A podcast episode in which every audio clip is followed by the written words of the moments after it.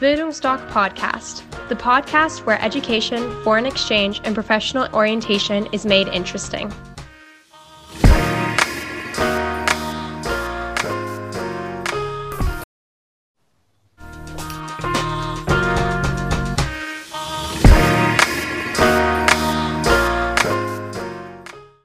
Von Zeit zu Zeit wird uns zu Hause einfach alles zu viel oder auch zu wenig und es wird uns langweilig. Auf jeden Fall müssen wir ab und zu einfach mal raus. Und da bietet sich ganz besonders die Sprachreise an, weil wir das wann immer wir möchten im Leben machen können. Und heute möchten wir darüber sprechen, was so eine Sprachreise genau ist und wann wir das machen können und ob das jeder einfach so machen kann. Also wenn euch Sprachreisen grundsätzlich interessieren, dann bleibt heute unbedingt dran. Und damit hallo und ganz herzlich willkommen zu einem neuen Talk in Team der Bildungsdoc Academy. Ich bin Mathilda und spreche heute mit dir, Horst, über das Thema Sprachreisen im Ausland. Hallo, Horst. Hallo, Mathilda. Ich begrüße dich und freue mich auf den neuen Talk in Team. Äh, hallo, liebe Zuhörer und Zuschauer. Stelle deine Fragen.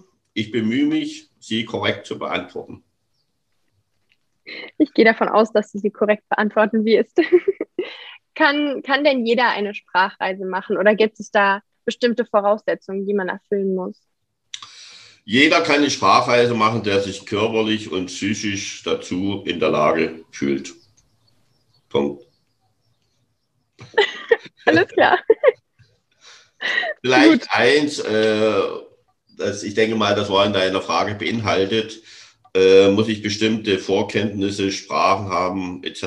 Also es gibt ja die unterschiedlichsten Arten von Sprachreisen. Dazu werden wir dann noch was, sage ich dann noch was. Aber grundsätzlich ist es so, wenn ich, also ich, es kann wirklich jeder eine Sprachreise machen. Und wenn ich dann in dem Land bin, wo ich die Sprachreise mache, ich habe meinen ersten Tag an der Sprachschule, dann wird mit mir ein Einstufungstest gemacht. Im Vorfeld habe ich schon gesagt, ob ich nun Anfänger bin, also ob ich null Ahnung habe, ob ich vielleicht äh, in der Schule schon mal Englisch, Spanisch, Französisch hatte. Also ich kann grob einschätzen, wie meine Sprachkenntnisse sind, wie ich das selbst einschätze.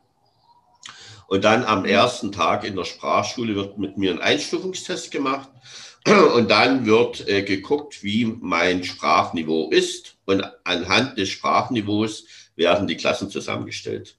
Also bitte, liebe Zuhörer, Zuschauer, nicht schämen, weil das macht ja der Deutsche so gern, äh, wenn Ihre Sprache, Ihr Sprachniveau schlecht ist. Deshalb gehen Sie ja ins Ausland, um die Sprache zu verbessern. Es wird ganz einfach der Test gemacht und dann werden die Klassen, wie gesagt, nach dem Niveau zusammengestellt, dass jeder optimal von der Dauer, die dann gebucht wird, profitiert. Alles klar. Also du hast es ja schon so ein bisschen angerissen. Erklär uns doch vielleicht mal grob, wie so eine Sprachreise abläuft. Also äh, prinzipiell ist es so, fängt alles mit der Beratung an. Natürlich gerne bei uns anrufen. Äh, dann gucken wir äh, ein Hinweis, also wir haben vorwiegend äh, Schülersprachreisen und das ist meistens dann in den Schulferien, werden die Schülersprachreisen gemacht und da ist es ungefähr zwei, drei Wochen. Da empfehlen wir zum Beispiel jetzt nicht nach Übersee zu gehen, weil da habe ich ja noch ein paar Tage Jetlag und so weiter, sondern dass man das innerhalb Europas macht. So, und da wird dann, wie gesagt, eine Beratung gemacht. Äh, und wenn ich dann, also da wird das Programm zusammengestellt. Äh, es ist so, in der Woche grundsätzlich ungefähr 40 Stunden ist Sprachschule, also vormittags ist Sprachschule. Und das ist auch alles irgendwo ein bisschen wissenschaftlich begleitet, dass ich nicht überfordert werde, weil ich muss ja auch noch Vokabeln lernen. Und da habe ich vormittags die Sprachschule und im Vorfeld in der Beratung wird dann auch gefragt, äh, was man so für Hobbys hat oder wie man unterwegs ist. Ist man künstlerisch unterwegs? Was macht man gern? Ist man, was macht man sportlich? Was? Also was so die Interessen sind, was die Hobbys sind, weil äh, nachmittags dann wird die Sprache spielerisch vermittelt. Und immer wenn ich etwas sehr gern mache, also Hobbys, Interessen, lerne ich die Sprache besser. Und gerade wenn man jetzt äh, sportlich unterwegs ist und äh, gerade was englische Sprachreisen sind, die meisten finden ja dann in Südengland statt, Strand, So, wenn ich Volleyball spiele oder ich bin sportlich aktiv, äh, dann lerne ich die äh, Sprache besser. Und dann sind, wie gesagt, vormittags habe ich meine Sprachlehrer an der Sprachschule. Nachmittags habe ich dann die Sprachlehrer dann bei Sport und Spiel oder künstlerisch. Und abends äh, bei Schülersprachreisen ist es so, dass sie ja in, bei einer Gastfamilie untergebracht sind, auch wegen den sozialen Kontakten. Wir haben nicht wenige, wo dann auch Freundschaften entstehen, die dann später wieder ihre Gastfamilie besuchen. So, und ich rate immer unseren Schülern, abends sich dann nicht irgendwo aufs Zimmer zu verkriechen und auf dem Smartphone rumzudaddeln, sondern ganz einfach mit der Gastfamilie, mit den Kindern zu sprechen, übers Leben im, in den Land und so weiter, dass man eben auch mal das, die, die sozialen Aspekte mitbekommt. Natürlich, wenn ich dann größer bin, äh, so wie du oder so, kann man in einem Studentenhaus wohnen, wo eben junge Menschen wohnen, weil ihr habt dann auch ein bisschen andere Interessen. Bei Erwachsenen ist es genauso. Die können dann auch ihre Unterkünfte sich raussuchen, ob die mal nun mal in einem Apartment wohnen wollen oder dieses oder jenes. Ist dann eben alles eine finanzielle Frage. So genauso ist es auch, äh, wenn jetzt Erwachsene wollen gerne nach London oder in eine Oper oder was weiß ich. Das kann man alles individuell in der Beratung zusammenstellen. Also ich sage immer, die ganzen Wünsche mal äußern, wie man es gerne hätte. Dann wird das komplett durchkalkuliert. Dann hat man den Preis und dann sagt man, ist okay oder nicht. Und wie gesagt, es gibt dann äh, nach, den, nach der Dauer, also wenn dann die Sprachreise zu Ende ist, kann man, wenn man möchte, kann man dann noch Zertifikate ablegen. Also man kann zum Beispiel auch Abi-Kurse machen. Also wir haben Schüler, die sich jetzt aufs Abi vorbereiten, wollen nochmal ihr Englisch, Französisch oder Spanisch verbessern, gehen dann nochmal ins Ausland. Beziehungsweise manche machen ihr Business Englisch. Da kann man eben besonderes Vokabular machen. Also kann man auch branchenspezifische Sprachkurse machen. Also es, man kann äh, Sprachkurse machen mit angeschlossenen Auslandspraktikum. Also man kann, wie gesagt, äh, auf die Sprachschule gehen und dann macht man Auslandspraktikum in den Unternehmen. Also Sprachreisen sind sehr vielfältig und ja, wie gesagt, äh, im Großen und Ganzen ist es so, mit einer guten Beratung kann man sich die Sprachreise so zusammenstellen, dass man sagt, sehr gutes Preis-Leistungs-Verhältnis, weil ich, wenn ich dann zurückfliege, Sprachreise ist zu Ende, ich dann wirklich auch die Erfolge sehe. Und das ist jetzt Sinn und Zweck der Sache. Und alles, wie gesagt, spielerisch, alles mit viel Spaß, natürlich auch soziale Kontakte aufnehmen und so weiter. Und ganz einfach mal dieses Auslandfluitum schnuppern. Und wir haben gerade, was jetzt die Schüler betrifft, in jungen Alter, fünfte, sechste, siebte Klasse, die dann eben sagen, das wollen wir auch mal längere Zeit haben, die dann eben ihr Highschool-Jahr machen. Wo ich dann auch Eltern sage, führen sie sich so zum Highschool-Jahr an, weil die Eltern sagen, ich weiß nicht, ob es Highschool-Jahr wäre schön, aber ich glaube nicht, dass mein Kind sich damit irgendwie identifizieren kann. Und dann sage ich, lassen sich ganz einfach eine Schülersprachreise machen. Und dann merken die eben, die sind ja auch, Schüler kommen aus aller Welt. Ist genauso wie bei den Erwachsenen internationale Freundschaften entstehen, ist auch schön. Übrigens auch die Sprachreisen kann man machen, 30 plus, 50 plus, 60 plus, also wer jetzt Wert drauf legt, dass ich äh, als 60-Jähriger, wenn ich nicht gerade mit 18-Jährigen zusammen sein will, weil da sind ja doch die Interessen unterschiedlich, kann ich das alles so, wie gesagt, gestalten und dann ist es perfekt. Also es ist immer schön, auch mal eine Abwechslung und gerade auch, äh, es gibt ja Bildungsprogramm, äh, Bildungsurlaub, das ist ein Förderprogramm außer Sachsen und Bayern äh, kann man das machen, ist eine bezahlte Weiterbildungswoche und da kann man Sprachreisen machen. Und da kann man das eben pro Jahr aufsummieren und dann mache ich mal zwei, drei Wochen eine Sprachreise. Und das ist eine sehr schöne Sache, vor allen Dingen, weil ich mal auch aus meinem Kreisel rauskomme und mal ein paar andere Leute kennenlerne. Mhm. Und ich sage, gut, ist vielleicht jetzt ein bisschen ketzerisch. Für mich bringt es mehr als ein Kreuzfahrtschiff. Aber das muss jeder selbst entscheiden. Kommen wir, kommen wir doch noch mal kurz auf das zurück, was du gerade angesprochen hast, die verschiedenen Formen. Also du hast von Ü50, Ü60 Sprachreisen gesprochen. Kannst du mir kurz zusammenfassen, welche Arten von Sprachreisen es gibt, weil es ja schon ein sehr weites und vielfältiges Feld ist? Also prinzipiell ist es so, äh, man kann Familiensprachreisen machen. Äh, bietet sich manchmal an, wenn so ein bisschen die Atmosphäre bis es so zerrüttet ist, wenn so Spannungsfelder gibt zwischen Kind und Eltern, dass man mal so eine Familiensprachreise macht.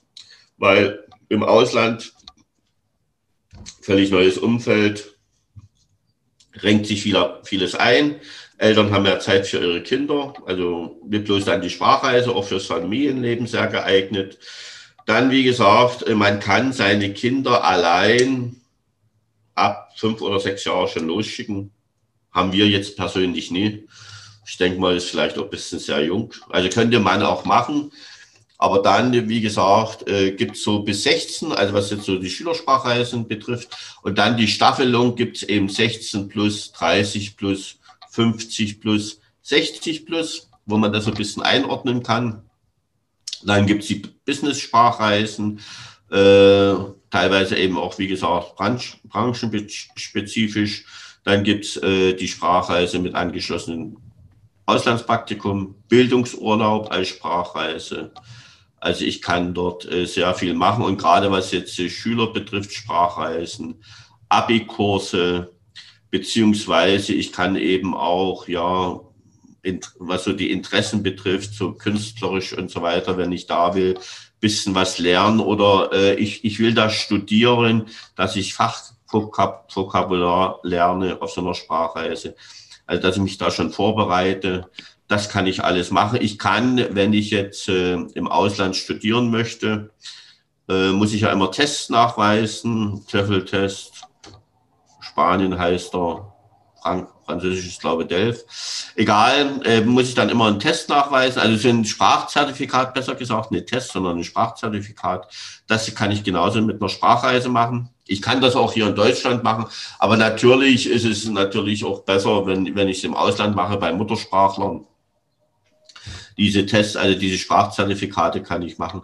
Also es ist, es ist eine unwahrscheinliche Breite da und da findet jeder was. Wir haben eine gehabt, die war 79 Jahre, glaube die ist nach Australien gegangen. Die sagte, wenn schon, ich habe ja Zeit.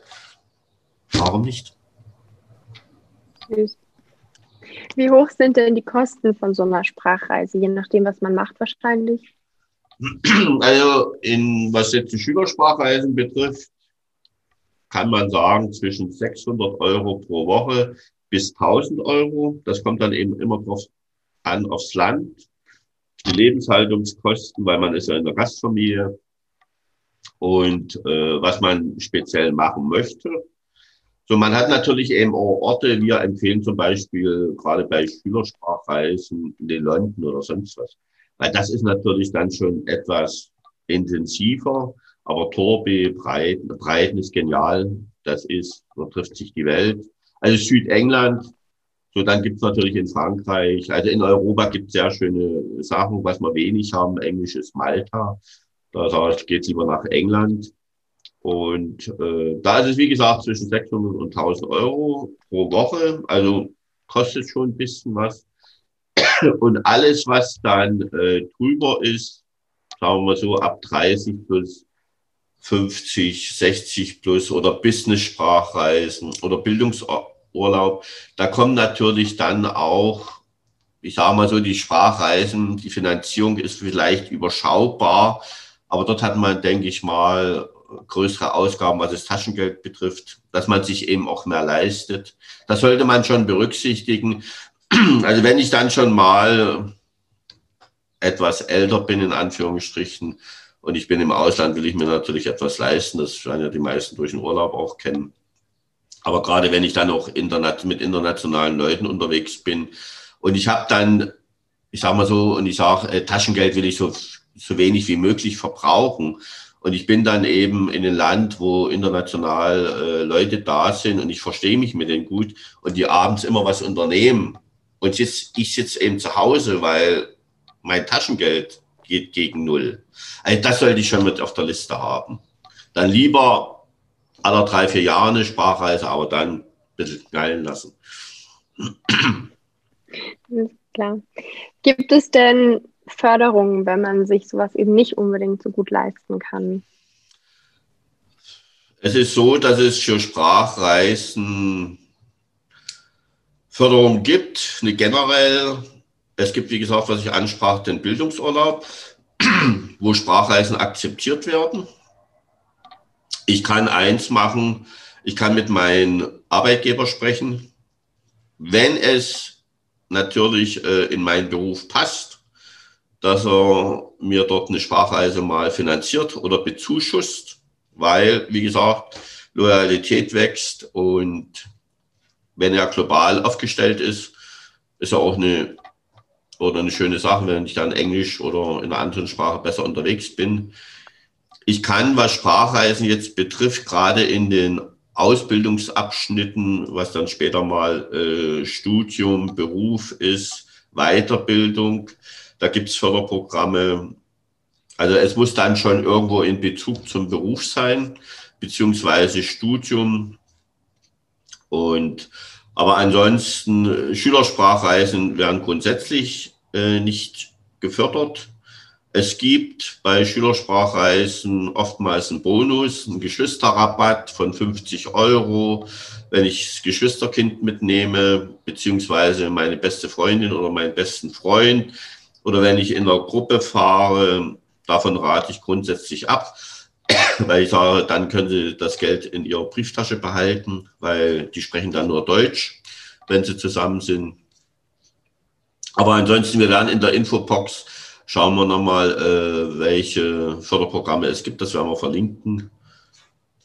Aber wie gesagt, äh, von der Nachhaltigkeit, vom Abenteuer und vom Spaß her rate ich immer, warum denn die Sprachreise mal machen, anstatt in Urlaub, wo man von Hotspot zu Hotspot rast, um ein paar Bilder zu machen, um die bei Facebook oder Instagram hochzuladen damit der Nachbar oder die Freunde vor Neid ablassen. Nee, machen sie lieber nicht oder du eine Sprachreise und da kommt mehr rüber. Das ist für mich nachhaltiger. Aber wie gesagt, wir leben in einem freien Land, hat jeder die freie Entscheidung, es zu machen oder nicht. Es wäre auf jeden Fall eine Überlegung wert, eine Sprachreise zu machen. Dann würde ich das nochmal ganz kurz zusammenfassen, was ich daraus mitnehme. Also grundsätzlich es ist empfehlenswert, eine Sprachreise zu machen und das kann auch jeder, der sich körperlich und psychisch bereit fühlt, dafür machen. Ähm, wie das abläuft, ihr geht zur Beratung, zu Bildungsdoc zum Beispiel. Dann, wenn ihr ins Ausland geht und auch gut vorbereitet seid, dann gibt es auch so einen bestimmten Einstufungstest und das klingt vielleicht gruselig, aber da müsst ihr euch nicht schämen und das ist auch nichts Schlimmes, weil dafür geht ihr ja ins Ausland, damit ihr eben was lernt und da, die wissen ja, dass nicht jeder von vornherein perfektes, perfekte Spra die Sprachen beherrscht. Und je nachdem, wie man euch da einstuft, kommt ihr in eine Gruppe mit Leuten, die genauso weit sind wie ihr und dann geht ihr vormittags in eine Sprachschule und nachmittags könnt ihr spielerisch die Sachen, könnt ihr spielerisch noch mehr dazu lernen. Also da wird auch auf eure Hobbys geschaut und was ihr so in eurer Freizeit gerne macht und das auch ein bisschen an euch angepasst, dass das auf jeden Fall alles mit Spaß abläuft und dass ihr Spaß beim Sprache lernen habt. Und es gibt verschiedene Arten dieser Sprachreisen. Das könnt ihr als Familie machen. Die ersten Reisen gibt es ab fünf Jahre, wer da schon Interesse hat und sehr früh sehr unabhängig ist. Dann funktioniert es bis 16 Jahre ungefähr mit den Schülerreisen. Und dann gibt es alles von 18 plus bis 60 plus an Reisen, also wirklich für jeden was. Und dann gibt es natürlich noch das Feld, alles, was mit dem Job verbunden ist, also Business-Sprachreisen, Bildungssprachreisen, sowas. Und von den Kosten her liegt es bei den Schülersprachreisen zwischen 600 und 1000 Euro pro Woche.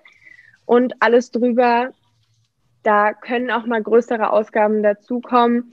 Das kommt halt drauf an, äh, was man sich gerne leisten möchte. Aber es ist auf jeden Fall eine Überlegung wert, nicht einfach nur in Urlaub zu fahren, sondern in Urlaub zu buchen, wo man auch noch gleich was dazu lernt. Und genau, zu den Förderungen dieser Bildungsurlaub zum Beispiel, den du angesprochen hast, das wäre auf jeden Fall etwas, wo ihr, wo ihr diese Förderung erhaltet, weil es eben euer, über euren Arbeitgeber funktioniert. Äh, also alles, was in Bezug zum Beruf steht, wird gefördert. Und auch was, wenn es ums Studium geht, wird es zum Teil noch gefördert, aber grundsätzlich so Schülerreisen eher nicht. Aber dazu gibt es auf jeden Fall noch Informationen in der Infobox. Da werden wir euch noch einige Seiten verlinken, die euch da auf jeden Fall helfen können. Und ihr könnt euch natürlich auch immer gerne selbstständig informieren. Genau. Das ist so für mich das Wichtigste. Und dann würde ich sagen, vielen lieben Dank an dich, Horst, für dieses aufschlussreiche Gespräch heute. Und ja, ich überlasse dir das letzte Wort. Ja, Mathilda, fantastisch wieder alles zusammengefasst. Äh, vielleicht eins, was mir gerade bei der Zusammenfassung eingefallen ist, äh, vielleicht eine wichtige Bemerkung, äh, was mir am Herzen liegt. Äh, die, die Sprache, das Sprachelernen steht im Vordergrund. Aber für mich ist es auch absolut wichtig, dass man auch mal fremde Menschen kennenlernt, also andere Kulturen. Und wenn man in die Gesichter schaut, die Warmherzigkeit, die Offenherzigkeit, weil wie gesagt, alle die, gerade auch wie ihr, wenn ihr aus dem Ausland zurückkommt, warum sind wir Deutschen so, fragt ihr euch. Warum sind wir so? So, diese Warmherzigkeit und alleine dieses Lachen und alles, das einfach mal kennenlernen, weil dann werden wir viel mehr Verständnis zu anderen Kulturen, zu anderen Menschen bekommen. Und das liegt mir am Herzen. Vielleicht haben Sie das mal auf Ihrer Agenda und sagen, okay, nebenbei lerne ich die Sprache und dann passt das alles. Ansonsten, Mathilda, hat wieder riesen Spaß mit dir gemacht. Bedanke mich. Tschüss, liebe Sehr Zuschauer und Zuhörer. Bis zum nächsten Mal. Macht's gut. Tschüss. Bildungsdoc Podcast, the podcast where education, foreign exchange, and professional orientation is made interesting.